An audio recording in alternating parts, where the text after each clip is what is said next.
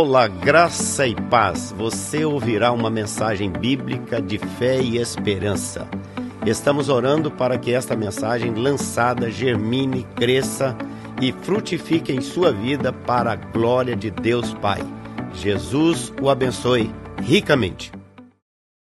Vamos ler a palavra, vamos buscar nela o alimento para o nosso coração nesta noite, nessa tarde, nesse dia de hoje. Eu quero que você abra comigo Atos capítulo 12. Atos dos Apóstolos, capítulo 12.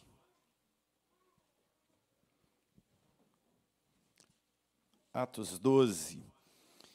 Diz assim o texto: Por aquele tempo mandou o rei Herodes prender alguns da igreja para os maltratar, fazendo passar ao fio da espada a Tiago, irmão de João. Vendo ser isto agradável aos judeus, prosseguiu prendendo também a Pedro. E eram os dias dos pães asmos. Tendo feito prender, lançou no cárcere, entregando a quatro escoltas de quatro soldados cada uma, para o guardarem, tensionando apresentá-lo ao povo depois da Páscoa. Pedro, pois, estava guardado no cárcere. Mas, diz o texto, olha só, tem aqui um contraste. Pedro estava guardado no cárcere. Tem um mas. Estava guardado no cárcere, mas havia oração. Vamos lá, eu vou falar a primeira parte e vocês leem a segunda inteira. Vamos lá. Pedro, pois, estava guardado no cárcere.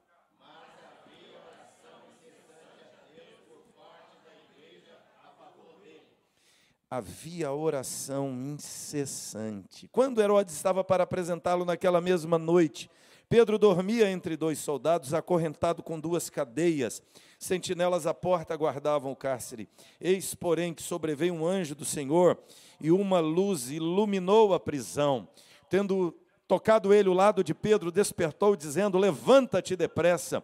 Então as cadeias caíram-se-lhe das mãos. Disse-lhe o anjo: Singe-te e calça as sandálias. Ele assim o fez. Disse-lhe mais: Põe a capa e segue-me. Então, saindo, seguia, não sabendo que era real o que se fazia por meio do anjo. Parecia-lhe antes uma visão. Depois de terem passado a primeira, a segunda sentinela, chegaram ao portão de ferro que dava para a cidade, o qual se lhe abriu automaticamente. E saindo, enveredaram por uma rua. Logo adiante, o anjo se apartou dele. Então, Pedro, caindo em si, disse: Vamos juntos? Agora sei verdadeiramente que o Senhor enviou o seu anjo e me livrou da mão de Herodes e de toda a expectativa do povo judaico. Considerando ele a sua situação, resolveu ir à casa de Maria, mãe de João, cognominado Marcos, onde muitas pessoas estavam congregadas e oravam. Quando ele bateu ao postigo do portão, veio uma criada chamada Rode para ver quem era. Reconhecendo a voz de Pedro, tão alegre ficou que nem o fez entrar. Voltou correndo para anunciar que Pedro estava junto do portão. Eles lhes disseram: Estás louca? Ela, porém, persistia em afirmar que assim era. Então disseram: É o seu anjo. Entretanto, Pedro continuava batendo. Então eles abriram, viram-no e ficaram atônitos. Ele, porém, fazendo-lhe sinal com a mão para que se calassem, contou-lhes como o Senhor o tirara da prisão e acrescentou: Anunciai isto a Tiago e aos irmãos. E saindo, retirou-se para outro lugar. Sendo já dia, houve não pouco alvoroço entre os soldados sobre o que teria acontecido a Pedro. Herodes, tendo-o procurado e não o achando, submeteu as sentinelas a inquérito, ordenou que fossem justiçadas. E descendo da Judéia para Cesareia, Herodes passou ali algum tempo. Ora, havia séria divergência entre Herodes e os habitantes de Tiro e de Sidom. Porém, estes, de comum acordo, se apresentaram a ele e, depois de alcançar o favor de Blasto, camarista do rei, pediram reconciliação, porque a sua terra se abastecia do país do rei. Em dia designado, Herodes, vestido de traje real, assentado no trono, dirigiu-lhes a palavra, e o povo clamava: É a voz de um Deus e não de homem. No mesmo instante, o anjo do Senhor o feriu por ele não haver dado glória a Deus e comido de vermes, expirou. Vamos juntos, o 24? Entretanto, a palavra do Senhor crescia e se multiplicava. Até aqui. O texto começa dizendo assim: por aquele tempo. era um tempo complicado, aquele tempo era uma conjuntura difícil, era uma circunstância desfavorável. Você consegue perceber que tempo é aquele? Já no capítulo 11, no finalzinho do capítulo 11, quando você volta um pouquinho, versículo 27 diz que naqueles dias descem alguns profetas para Jerusalém e ali orando, um deles, Ágabo, prediz que haveria de acontecer um tempo de grande fome no mundo, e veio nos dias de Cláudio, ou seja, são dias de fome, são dias de caristia, são dias de problemas, de falta de alimento. E como se não bastasse, já a circunstância global, houve naquele momento lá um resfriamento do planeta e houve fome global de fato naqueles dias. Há também aqui a realidade de que é um tempo de instabilidade política. O Herodes que governa nesse momento é o Herodes Agripa I, e ele não é ainda um rei consolidado, ele é um tetrarca, é provisório, e ele quer se estabelecer como rei, ele quer reconhecimento de César, de Roma, para que ele fosse consolidado no poder. Ele é um neto de Herodes o Grande, aquele que mandou matar as crianças de dois anos para baixo no nascimento de Cristo, mas ele ainda não está estabilizado. E você nota no texto que ele então manda prender alguns membros da igreja. E nesse contexto de prisão de alguns membros da igreja, ele manda matar Tiago. Tiago, então, foi executado diante da multidão. Vários crentes tiveram suas casas invadidas, foram espancados, foram surrados. E o Herodes nota uma coisa: que quando ele faz isso, os likes dele, as visualizações da página dele sobem, a popularidade dele cresce. Então, ele acha legal fazer esse tipo de coisa, e como é uma estabilidade política, ele manda também prender Pedro agora e condena Pedro à morte. Só que a Páscoa, ele não pode matar um prisioneiro na Páscoa, porque aí ofenderia os judeus e daria efeito contrário. Ele então guarda Pedro no cárcere para que Pedro fosse executado depois da Páscoa, logo no domingo seguinte. Então, se torna também um tempo de uma crise espiritual muito grande, se torna um tempo difícil espiritualmente porque as principais lideranças da igreja agora estão presas. Você lembra, eram 12 discípulos, dos 12, três eram mais chegados. Quem eram eles? Pedro, Pedro, Tiago e João. Tiago foi preso e executado, Pedro está preso, que é o segundo, ou seja, dos três grandes líderes da igreja, dois estão presos, um já morreu, o outro condenado à morte e crentes, vários crentes sendo presos, ou seja, é um momento crítico, é um momento difícil, é uma hora complicada, é uma hora de tribulação, é uma hora de angústia, é uma hora de morte, é uma hora de luto, é uma hora de caristia, de instabilidade política, de uma série de problemas e até o próprio imperador Cláudio tem dificuldades no seu tempo, no seu domínio. Nessa conjuntura complicada é que nós temos o cenário aqui do texto posto diante de nós. É nessa conjuntura complicada, nesse momento difícil, que nós vemos aqui a reação da igreja. Que nós vemos aqui um ensino para nós de como a igreja tem que se portar em momentos assim, em momentos complicados. E o tempo que vivemos não é um tempo também fácil de se viver. É uma das épocas mais difíceis para você ser um cristão há perseguições ideológicas, há tanta crítica. A igreja foi para é, para a internet, mas tudo que falamos e fazemos, o mundo discute junto conosco e o mundo quer dizer o que devemos pregar, o que devemos cantar. Há ataques, há bombardeios, há críticas, há críticas na academia, há críticas no cinema, há críticas por todos os lados. Nós vivemos num contexto em que estamos acabando de sair de uma pandemia que trouxe tantos danos, que trouxe tanto medo, que trouxe, trouxe tanto luto. Estamos ainda num contexto de guerra de Ucrânia e Rússia que nós nem sabemos se aquilo pode de repente virar um conflito nuclear, e sabe-se lá o que virará a partir daí. A China, louca para invadir Taiwan e arrumar uma confusão a mais para o mundo também. Não sabemos para onde o mundo irá. Vivemos essa tensão do progressismo de esquerda e direita, vivemos toda essa situação complicada no planeta de inflação, de crise econômica em diversos lugares. São dias, são momentos complicados, mas em momentos assim, a igreja aqui em Atos nos ensina como agir, como reagir. Em primeiro lugar, o texto vai nos dizer que a reação tem que ser essa reação com oração. A reação da igreja tem que ser orar. A reação da igreja tem que ser orar mais, tem que ser orar com mais intensidade, orar com mais fervor. A igreja, em momentos de crise, tem que crescer na oração. O texto faz esse contraste. Pedro estava guardado no cárcere, preso, mas havia oração incessante por parte da igreja a favor dele. Essa é a atitude, esse é o caminho, essa é a postura, oração incessante a favor de Pedro. E olha, o cenário aqui, ele é interessante. Quando você olha para essa conjuntura de oração, você tem aqui dois cenários. Você tem uma casa do lado de cá, vamos dizer assim, é a casa do César. Do lado de cá tem o Pedro acorrentado no fundo de uma prisão, soldados amarrando e contendo Pedro ali, uma cela de ferro. Você tem uma grade, um portão de ferro que dá para a rua. Você tem paredes, você tem um palácio de Herodes você tem do lado de cá carros, armas, você tem aqui dinheiro, você tem aqui o poder de Roma, você tem do lado de cá o imperador, as legiões romanas, os soldados romanos, o dinheiro romano, o poder da mídia para dizer o que é certo e o que não é, para dizer, para contar, para narrar a história e dizer porque Pedro está preso e condená-lo à morte. E ninguém pode contestar, ninguém pode ir contra, não tem como arrumar advogados, não tem lei, não tem ninguém que possa defender Pedro falando humanamente. E aqui está um poder estabelecido, o poder de Roma, que se levantou contra a igreja, que prendeu Pedro, o condenou à morte. E ele será executado no domingo pela manhã.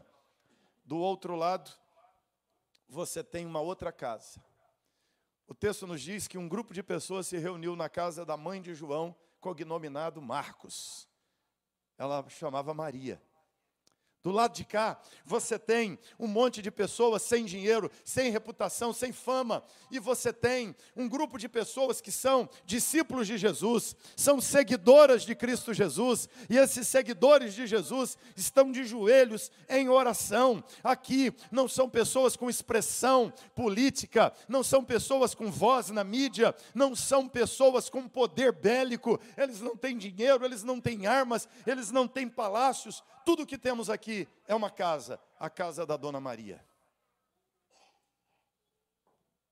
Do lado de cá, você tem a casa da Dona Maria.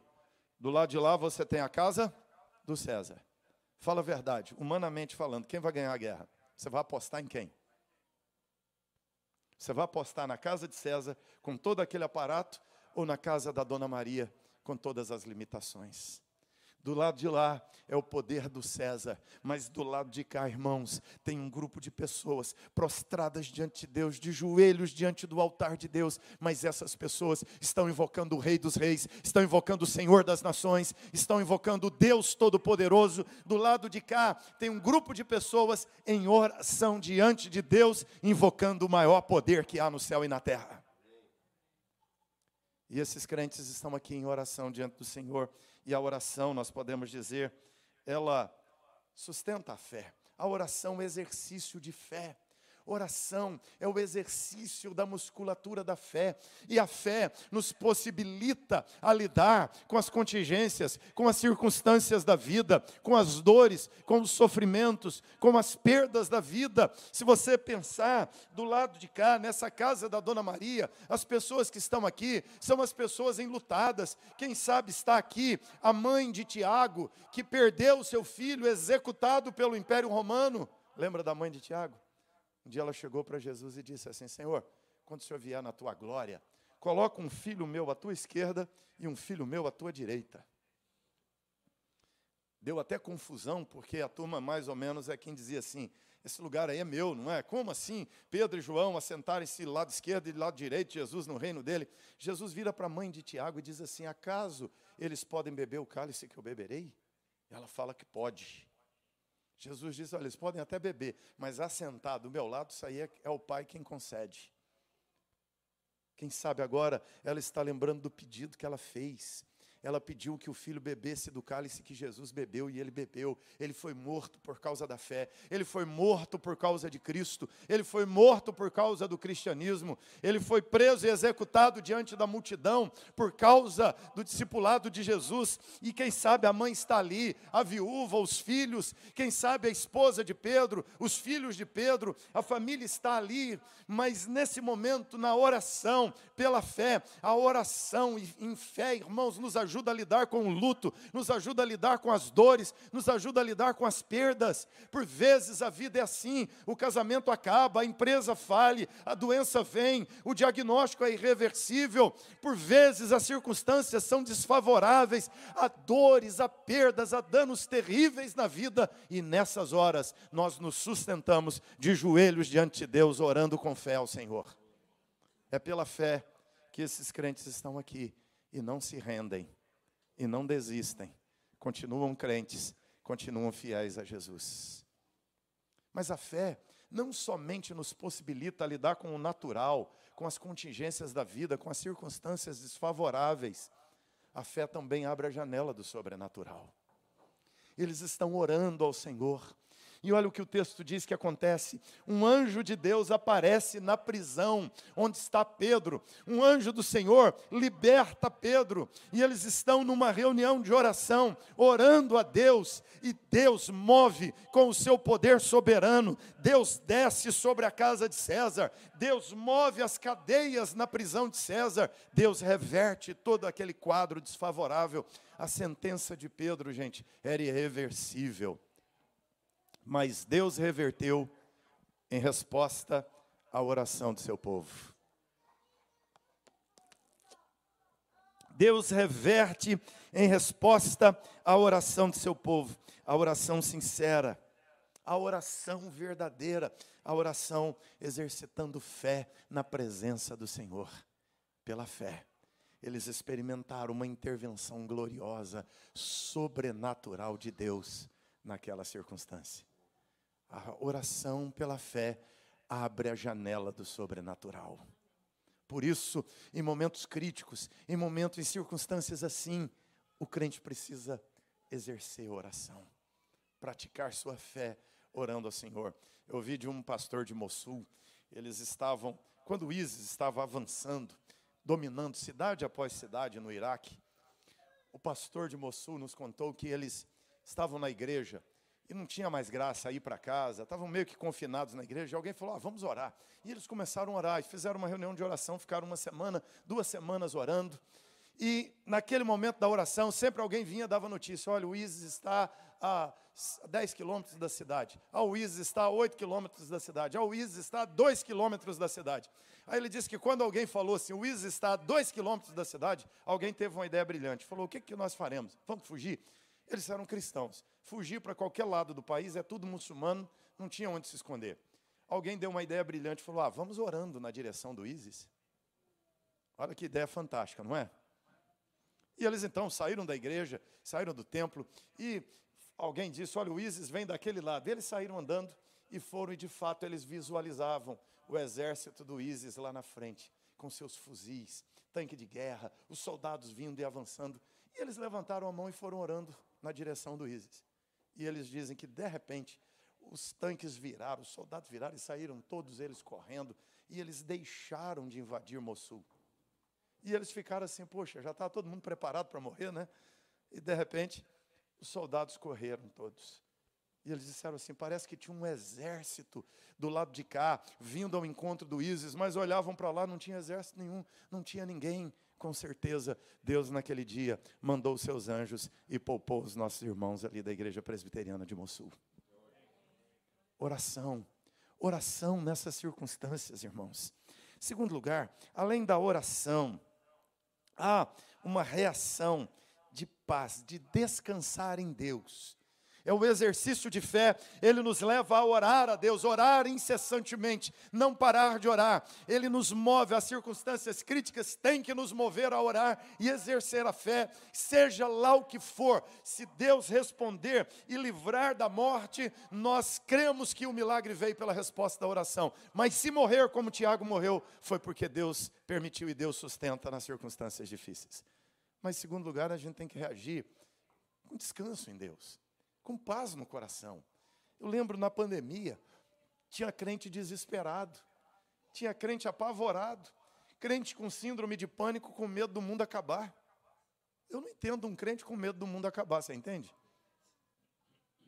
Gente, o mundo acabar é a volta de Jesus. Tem coisa melhor para acontecer do que Jesus voltar na sua glória, no seu poder soberano descendo sobre a terra. Não tem coisa melhor do que isso, mas crentes com medo da morte, crentes com medo da dor, crentes com medo do sofrimento, crentes com medo da pandemia, crentes com medo da luta, crentes com medo do luto, da perseguição, crentes com medo do anticristo. Não, irmãos, em situações difíceis, reaja com paz, a paz de Deus no seu coração. Olha o Pedro. O Pedro, para mim, é a expressão máxima da paz nesse texto o anjo aparece lá na prisão para livrar o Pedro. O que é que o Pedro fazia? Pedro fazia o que, gente? Dormia. Se fosse você no lugar do Pedro, você ia dormir? Olha, o texto diz assim: que era o dia anterior ao dia da Páscoa, ou seja, ele será executado amanhã de manhã. Se você soubesse que vai morrer amanhã de manhã, você ia dormir em paz hoje? Tem gente que ia virar à noite confessando pecado, né? Arrependimento total. Algumas pessoas perderiam o sono e algumas morreriam antes de morrer. Alguns infartariam à noite e já morreriam. Pedro está em paz e Pedro dorme. No dia seguinte, ele seria traspassado pela espada. Sabe o que significa isso? O soldado romano normalmente pegava uma espada e cortava o sujeito no meio diante da multidão, ou na altura da cintura, ou de cima para baixo, ou enfiavam numa dama de ferro ou enfiavam num tonel de óleo fervendo, ou amarravam num poste, passavam óleo no corpo, jogavam lenha, ateavam fogo. Pedro sabia que sua esposa, seus filhos, a igreja o veria sendo executado no dia seguinte, mas Pedro dorme em paz, porque ele confia no Senhor. O anjo acorda Pedro e dá até trabalho. O texto diz assim: o anjo iluminou a cela, acendeu a luz da cela. Mesmo com a luz acesa, Pedro não acordou. Olha que sono gostoso, não é? O anjo tem que tocar o lado de Pedro. Quando toca o lado de Pedro, é que ele acorda, meio sonolento ainda. O anjo diz: Vista a roupa e me segue. Aí Pedro levanta, vai seguindo o anjo. Mas essa cena para mim é fantástica. Pedro na iminência da execução, Pedro no momento de maior tensão, de maior crítica, Pedro está dormindo, Pedro confia na soberania de Deus, Pedro confia no comando supremo de Deus, Pedro descansa, Pedro dorme no fundo daquela cela e nós podemos dizer que Pedro dorme nas mãos de Deus. Sabe qual é a confiança de Pedro? Quando Pedro é solto lá na, na estrada, na rua, ele diz assim: Agora sei que o Senhor me livrou da mão de Herodes. Essa é a paz que temos, irmãos. Pedro diz: Eu não estou na mão do Herodes. A mão do Herodes me tem, mas a mão de Deus tem a mão de Herodes nas mãos, sob seu domínio. Pedro está entendendo, eu estou nas mãos de Deus e não na mão do Herodes, por isso é que ele dorme em paz. Pedro confia nessa paz do Senhor. Quantas vezes a angústia vem, o medo vem, a apreensão vem. Quantas e quantas vezes eu já me vi angustiado, preocupado, ansioso, agitado, a alma inquieta, sem respostas, sem soluções, coisas que eu tenho que enfrentar pela frente, eu não sei como resolver, eu não sei como enfrentar, eu não sei como sair daquelas coisas, e por vezes a angústia veio, o medo veio, a ansiedade veio, e eu não conseguia controlar pensamentos, não conseguia controlar sentimentos, não conseguia me concentrar em nada. Quantas vezes eu me levantei e disse assim: Eu preciso orar, me ajoelhei para orar e várias e várias vezes eu me ajoelhei para orar, me deu uma crise de riso. Porque eu pensei assim: por que eu estou preocupado? Por que eu estou ansioso? Por que eu estou com medo? Só de ajoelhar, eu me lembrei do meu Senhor, que tem todas as circunstâncias da vida nas suas mãos e aquela paz de Deus, a paz que, como diz a palavra, excede o entendimento, a paz que não tem explicação, diz o apóstolo Paulo, a paz de Deus guardará o seu coração. Você consegue imaginar isso? A paz de Deus é a paz que Deus sente, é a paz que Deus tem. Já imaginou Deus perdendo o sono, preocupado com a terra? Você acha que isso acontece? Deus inquieto e ansioso, o que, que eu faço agora? Não. Deus é o ser da mais completa, plena, serena paz. E o texto diz: a paz que esse Deus vive, a paz que esse Deus tem, a paz que esse Deus sente, será derramada no teu coração e ela guardará a tua mente e o teu coração em Cristo Jesus. Então, como a igreja reage? A igreja reage com paz, com paz no coração. Terceiro e último, a igreja reage com oração, com descanso e paz a igreja tem que reagir com expectativa. Nisso, a igreja de Jerusalém pecou um pouco. Porque eles não reagiram com tanta expectativa como deveriam. Mas o texto então nos ensina que temos que reagir com expectativa. Se nós estamos orando, se Deus está no controle de todas as coisas, temos paz em Deus, nós temos que nos encher de expectativa. Nós estamos orando. Você está orando? Você tem orado pelo Brasil? Você ora pelo Canadá? Você ora pelas nações? Você ora pelos governantes? Você ora pelo avanço da igreja? Então você tem que estar cheio de expectativas naquilo que Deus fará. Você espera os feitos gloriosos de Deus. É assim, irmãos. A igreja tem que orar esperando o que Deus fará. Olha só, os irmãos aqui não foram tão. Eles tinham uma esperança, mas acontece algo interessante. Pedro sai da prisão, vai à porta da casa da dona Maria, bate na porta, a Rode abre o postigozinho, escuta a voz de Pedro, reconhece a voz, volta contente e diz para os irmãos: O Pedro está aí fora. O que, que os irmãos disseram para ela? Você está louca, não é? Bem paulista. Você está maluco? Você está maluca, minha filha? Ela diz: não, é o Pedro. Ela insiste, é o Pedro. Aí alguém até cria uma, é, adere a uma teologia complicada na hora. Alguém diz assim: ah, é o anjo do Pedro. Eles preferem acreditar que existe um anjo que é a cara do Pedro e que o anjo que parece com Pedro apareceu na porta da igreja naquela hora, do que acreditar que é o Pedro que foi solto. O judeu achava que cada pessoa tem um anjo da guarda e que seu anjo da guarda é a sua cara. Eles acharam isso, até que fizeram Pedro entrar e aquela reunião de oração termina com Pedro no meio deles. Quem ora tem que ter expectativa, gente. Um irmão, um dia, no culto de oração nosso, lá de quarta tarde, chegou lá e pediu a oração, a gente tem um momento de pedido de agradecimento. Numa quarta ela foi e pediu pela família, umas lutas que ela estava passando. Na quarta seguinte ela voltou e aí, no momento de pedidos e agradecimentos, ela pediu a palavra de novo e falou: "Irmãos, eu quero agradecer porque semana passada eu pedi oração pela minha família" e ela disse assim: "E não é que Deus atendeu?" Como assim não é que Deus atendeu? Deus atende orações, irmãos. Deus ouve a oração do seu povo. Seu povo jamais orará em vão. Seu povo jamais orará no vazio. Deus escuta a oração. Deus mandou um anjo naquela prisão. Deus quebrou as cadeias da, das mãos de Pedro. Deus abriu as portas. O texto diz que a porta se abriu automaticamente. O pastor Fábio diz que a igreja, que a porta se abriu anjomaticamente, né?